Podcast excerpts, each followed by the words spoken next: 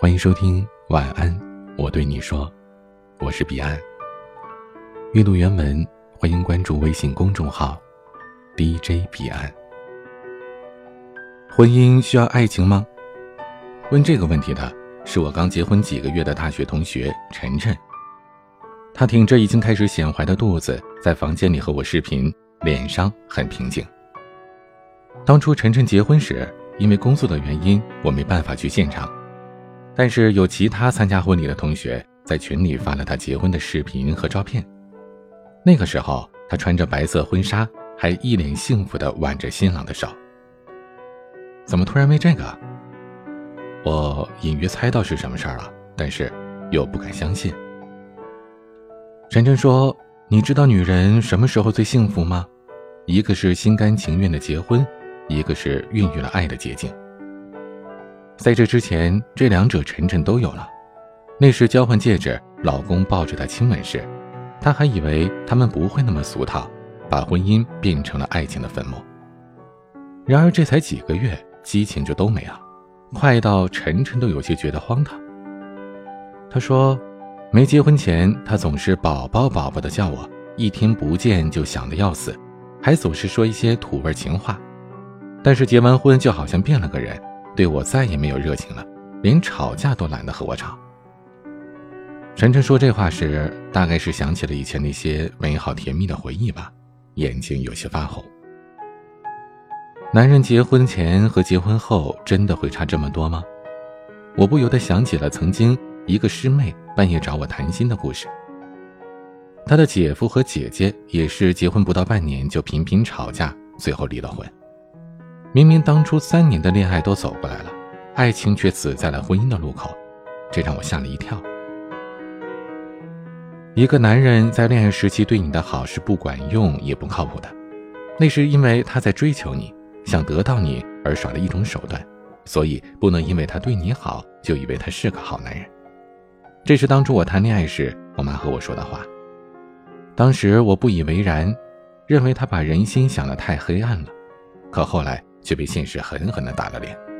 追求时越是献殷勤的人，得到之后就越是无所谓，就好像这是一张信用卡，婚前本来应该是几千块的额度，非要当成是几万甚至几十万，以至于婚后回归了几千的本来面目。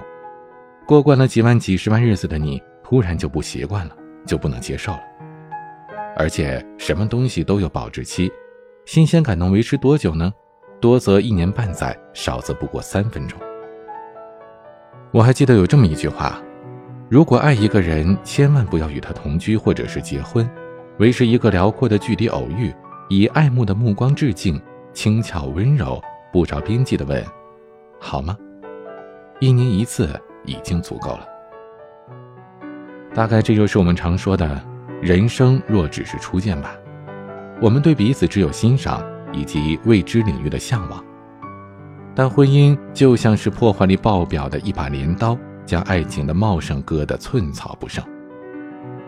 于是说起婚姻来，总是恐婚比结婚的人要多，美满的家庭比不幸的家庭要少。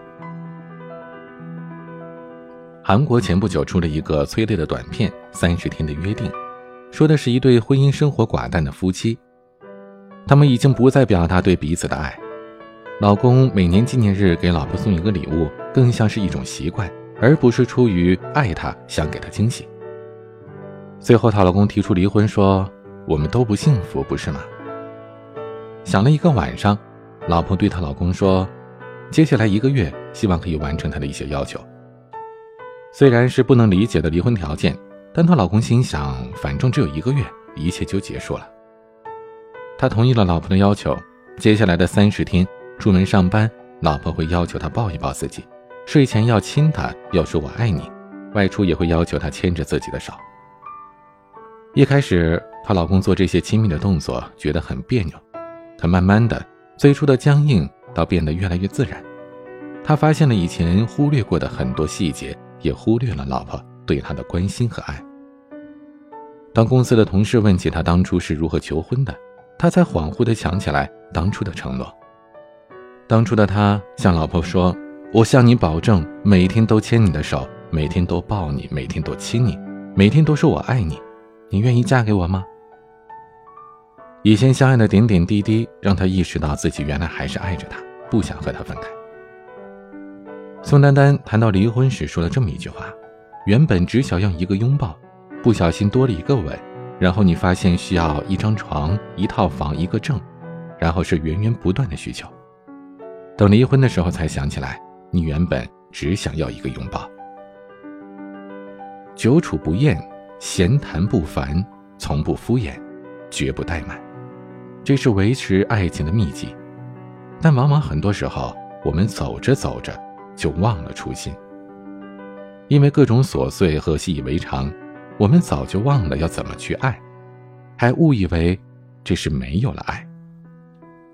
虽然有些婚姻确实不需要爱情，他们不过是顺应传统的家庭观念，把自己的人生试卷填满了答案交上去。根本不理会答案是对还是错。我们不能说这种婚姻是错的，这不过是每个人的不同选择罢了。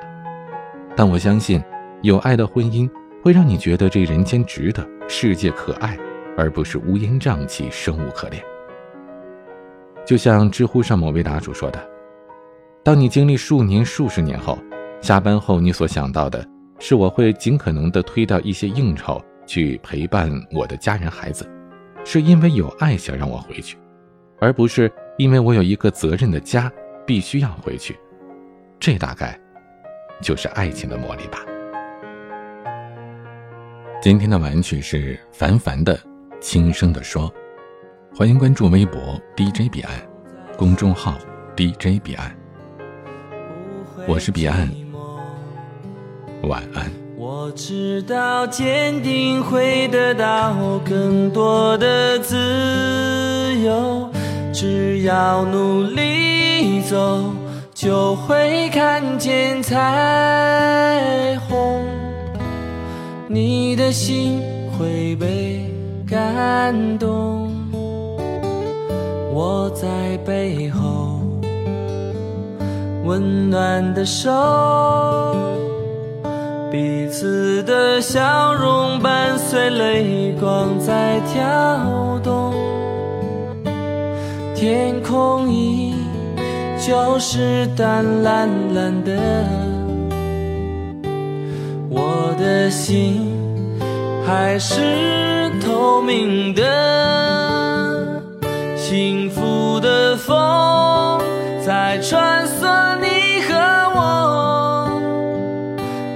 察觉到我想对你说点什么，我这一刻不说，以后就没有这种时候。